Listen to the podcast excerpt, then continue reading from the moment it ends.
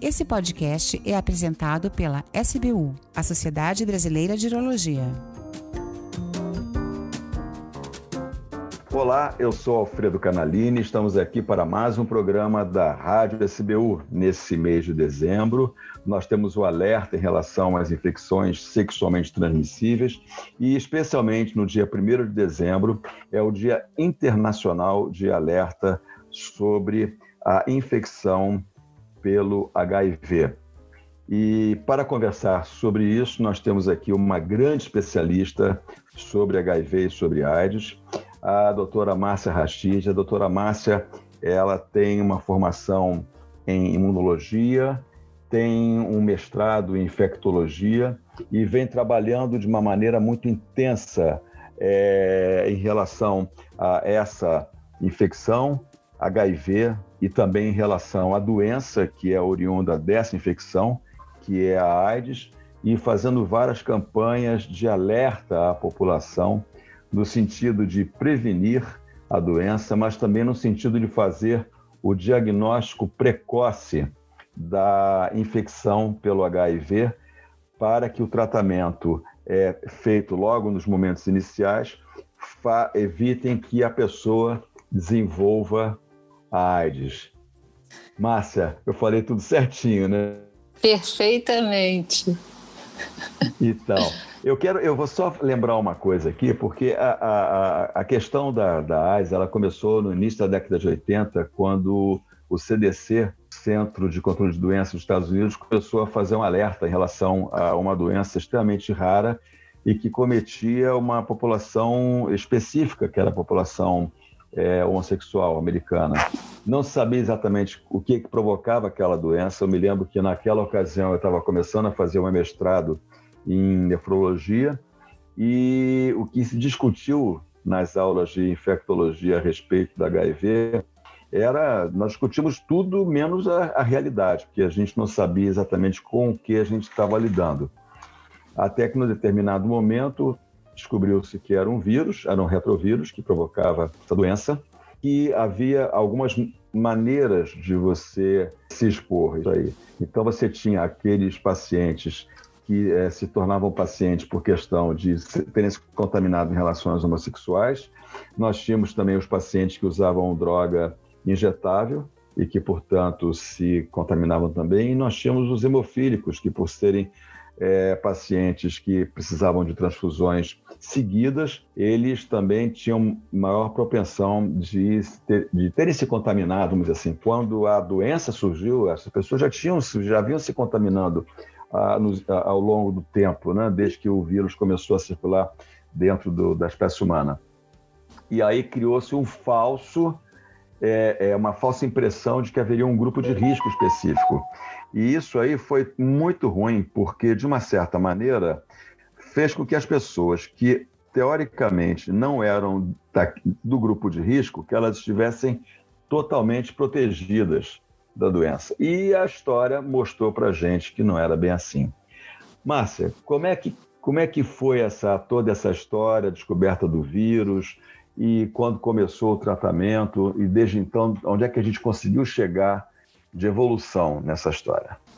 Tô achando que não precisa de mim, não, que você sabe tudo sobre o assunto.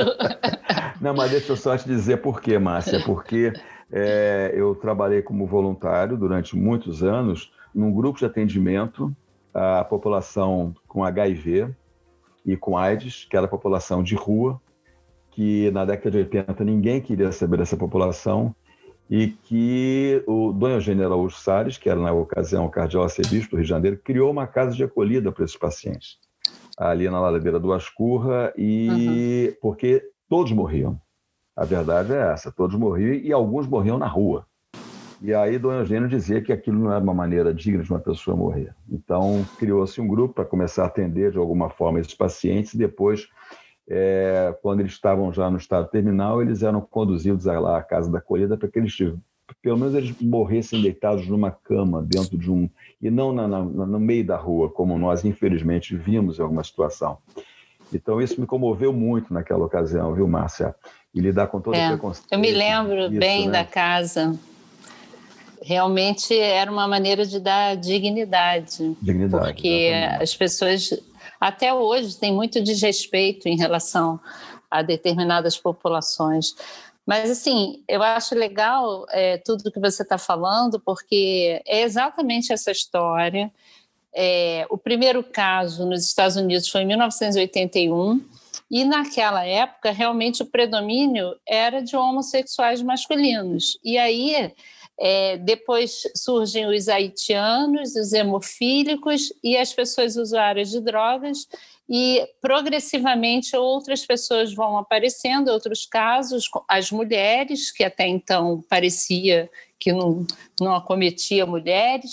Então, nós levamos é, alguns anos sem ter nada, não tinha nada para fazer. E, por outro lado, uma doença que no jornal é, se, se referem a essa doença como peste gay ou câncer gay, consequentemente, é muito fácil nós percebermos por que, que a sociedade busca sempre culpados para justificar uma infecção como até estamos vendo na pandemia atual. Então, naquela época, quem, quem, era, quem era a principal população responsável? O gay. E, e, aí, esse peso foi trazido até o momento de hoje, porque muitas pessoas continuam sendo estigmatizadas. Nós costumamos dizer que o preconceito mata mais do que o HIV, porque HIV hoje tem tratamento, o tratamento é eficaz e, lamentavelmente, pessoas se matam, pessoas abandonam o tratamento, pessoas não vão ao, ao serviço porque têm medo da discriminação. Essa semana passada, nós perdemos um, um jovem por suicídio. Ele não soube lidar com o diagnóstico porque não tinha apoio. Quando não tem apoio, evidentemente, uma doença que é totalmente estigmatizada, ela ganha um peso muito maior. E esse, esse estigma, ao longo de quase 40 anos de epidemia, ele não foi vencido. Eu sou testemunha disso porque eu trabalho atendendo pessoas que vivem com HIV desde 84. O nosso primeiro caso no Brasil foi 82. Em 83, o vírus foi descoberto nos Estados Unidos, na, na verdade, Estados Unidos e França, e depois ficou claro que o Montagnier e sua equipe que identificaram realmente o, o vírus que hoje é chamado de HIV. Porém, é, nós só tivemos teste para identificar anticorpos para o vírus em 1985. Então, a ciência da época andava bem devagar. Então, primeiro caso 81, é, identificação do vírus 83, primeiro teste de identificação dos anticorpos 85 e somente em 1996 que nós passamos a ter um tratamento realmente eficaz, que fez e faz toda a diferença. Ou seja, quem tem hoje infecção pelo HIV que faz seu tratamento, que atinge a carga suprimida do vírus na corrente sanguínea, é uma pessoa que não só ganha oportunidade de não adoecer, porque ela deixa de ter agressão ao seu sistema imunológico, como também ela deixa de transmitir. Isso é um avanço enorme, porque de alguma maneira contribui para reduzir esse estigma. Quando a informação é passada, quando a sociedade é informada, quando os parceiros ou parceiras sexuais ficam sabendo que carga viral indetectável significa não transmissão do HIV, é como se aquela pessoa realmente conseguisse se livrar do vírus. O vírus não está em atividade na corrente sanguínea essa pessoa pode levar a vida normalmente, evidentemente, tomando o seu medicamento. Hoje nós temos esquemas de um comprimido dois comprimidos, quer dizer, fora do Brasil tem vários esquemas com um único comprimido que contém três drogas, e aqui nós temos menos opções, mas temos um tratamento bastante eficaz, que é o tenofovir com a lamivudina e dolutegravir, que na prática significam dois comprimidos, porque um deles tem duas drogas e o outro é o dolutegravir sozinho. Então, tudo isso que você disse anteriormente, que o diagnóstico precoce é fundamental, então fazer teste é muito importante para que essa pessoa é, ganhe oportunidade de fazer um tratamento precoce e que ela não evolua para AIDS ela mantenha o seu estado de uma pessoa que descobre o, o, teste positivo e, portanto, que tem infecção pelo HIV, é claro que isso tem um impacto emocional muito grande, mas que busque suporte, que busque as ONGs, como, por exemplo, o Grupo Pela Vida, que eu sou uma das cofundadoras, nós temos, ao longo desses 31 anos de existência da instituição, apoio psicológico. Então, essa pessoa pode encontrar caminhos para levar uma vida normal com seu tratamento diário, porém sem adoecer. Então, eu gostei bastante da forma que você apresentou, porque a gente fica é, até gratificada, porque os outros especialistas que não nós infectologistas precisam realmente ter essa, essa visão, essa informação para mudar uma realidade que é muito pesada ainda para quem vive com HIV. Ô, Márcia, é, nós fazemos durante a campanha do Novembro Azul um alerta sobre a, a necessidade do diagnóstico precoce do câncer de próstata. E eu faço uma analogia agora com o dezembro, principalmente o dia 1 de dezembro, que é, é, deve, o governo deveria abraçar também uma campanha para o diagnóstico precoce da infecção pelo HIV. E isso é uma coisa que, infelizmente, a gente não vê, pelo menos não chega é, para mim, através dos canais de comunicação que eu estou acostumado, nem pelo WhatsApp, nem pelo Instagram, nem Facebook, essas coisas todas, não chega esse tipo de alerta. E isso é uma, é uma coisa muito importante, porque é lógico que é, é um diagnóstico de, uma, de, de, de a pessoa é portadora do HIV é um diagnóstico que não é fácil de você, no, no primeiro momento, você enfrentar essa realidade, mas uh, com esse diagnóstico precoce, você evita uma coisa muito pior, que é desenvolver a doença. O que, porque isso significa que você está pegando a infecção já no estado mais avançado, o que com certeza vai limitar um pouco algum tipo de resgate em termos de qualidade de vida, porque aquele paciente sempre já passou por algumas situações e, por mais que o tratamento seja eficaz, ele vai levar algumas sequelas. Né?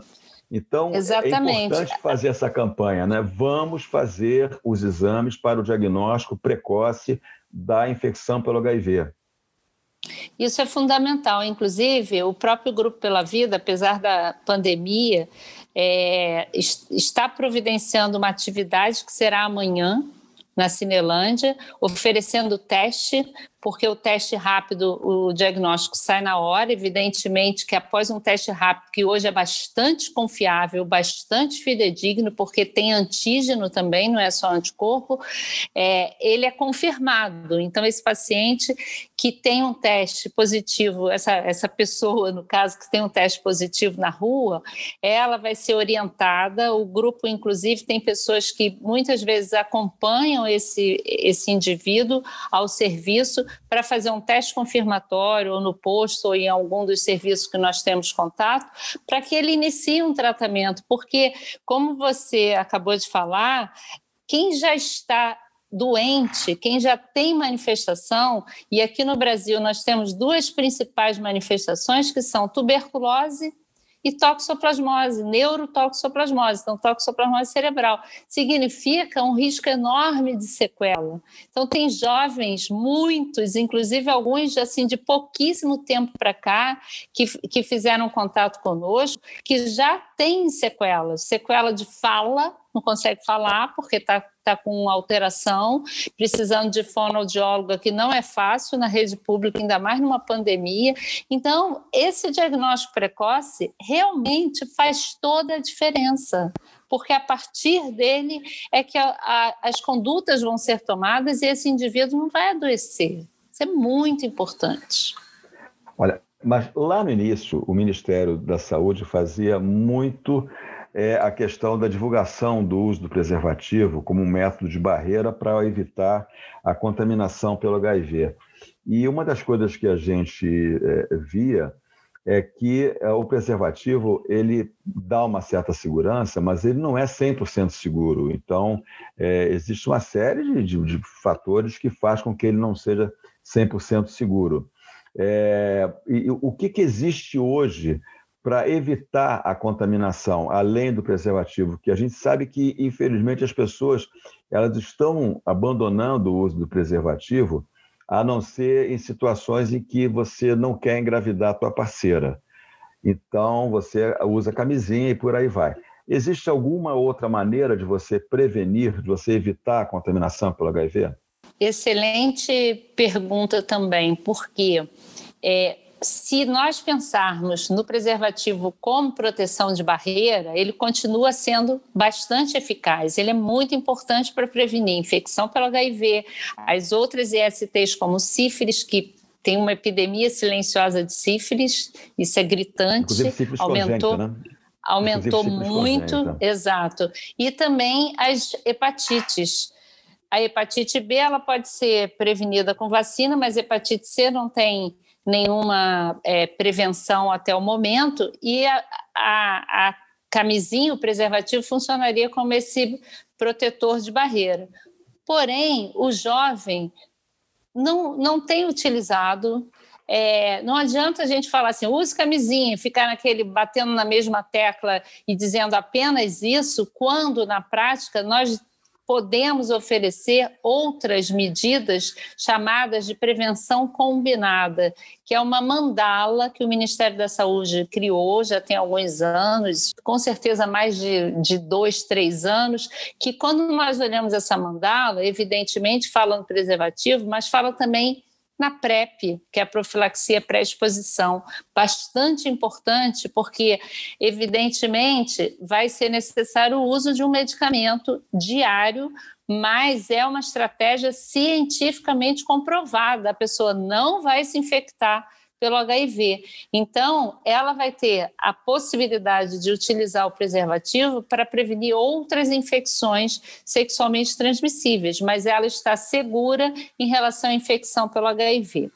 Existe também a PEP, que é a profilaxia pós-exposição, quando já ocorreu uma situação de risco e até 72 horas a pessoa pode procurar um serviço de saúde para iniciar um acompanhamento fazendo uso aí do esquema que eu acabei de citar, que é o esquema clássico de tratamento, que é tenofovir, lamivudine, dolutegravir, que vai ser utilizado essa, essa combinação vai ser utilizada durante 28 dias e também é uma estratégia cientificamente comprovada.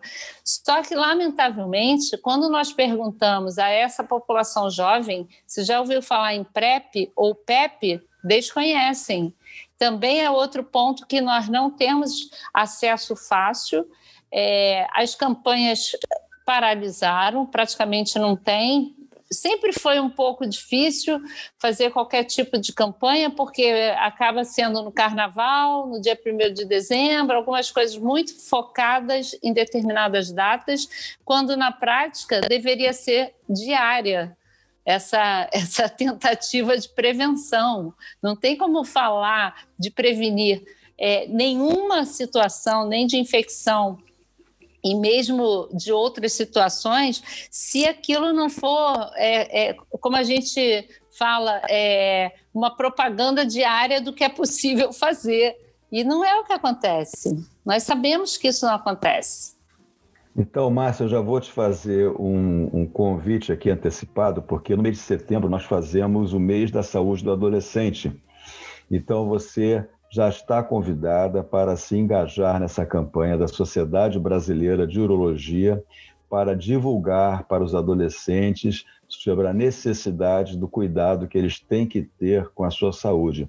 E especialmente o adolescente do sexo masculino, porque as meninas, elas quando entram na puberdade, as mães geralmente as conduzem para o ginecologista para fazer avaliação, e os meninos ficam muito é, muito vulneráveis a algumas situações por falta de comunicação, por falta de informação. Então é muito importante. É, Márcia, eu queria agradecer muito a tua participação nessa gravação do programa da Rádio SBU. Resumindo, vamos lá, se eu aprendi a lição. Primeira coisa, faça o exame para ter o diagnóstico da doença enquanto ainda ela é assintomática. Perfeito. Segundo, existem medicações que podem ser usadas para evitar que você se contamine com HIV caso você se exponha através de uma relação sexual. Exatamente. Terceiro, o HIV hoje ele tem controle, você consegue fazer a redução da carga viral. O paciente pode até ficar com carga viral indetectável, que significa que ele não vai conseguir, ele não vai ter, ele não vai ser um portador assintomático que vá espalhar a doença. Então, é, de qualquer maneira, é, o ideal é você não chegar nesse ponto de ter precisar fazer um tratamento. Infelizmente, se você se contaminar, você já sabe que tem um tratamento que você vai ter que fazer ao longo da vida e não entre em depressão, não entre em desespero, porque ser portador de HIV não é necessariamente é, uma sentença de morte e é, a gente também tem que combater uma outra coisa muito importante, que é a questão do preconceito. Perfeitamente, que é muito forte justamente pela falta de informação a respeito. Tá ótimo. Márcia, muito obrigado. Muito obrigado mesmo pela sua participação em mais esse programa da Rádio SBU. E lembre-se, Rádio SBU é informação de qualidade. Até a próxima.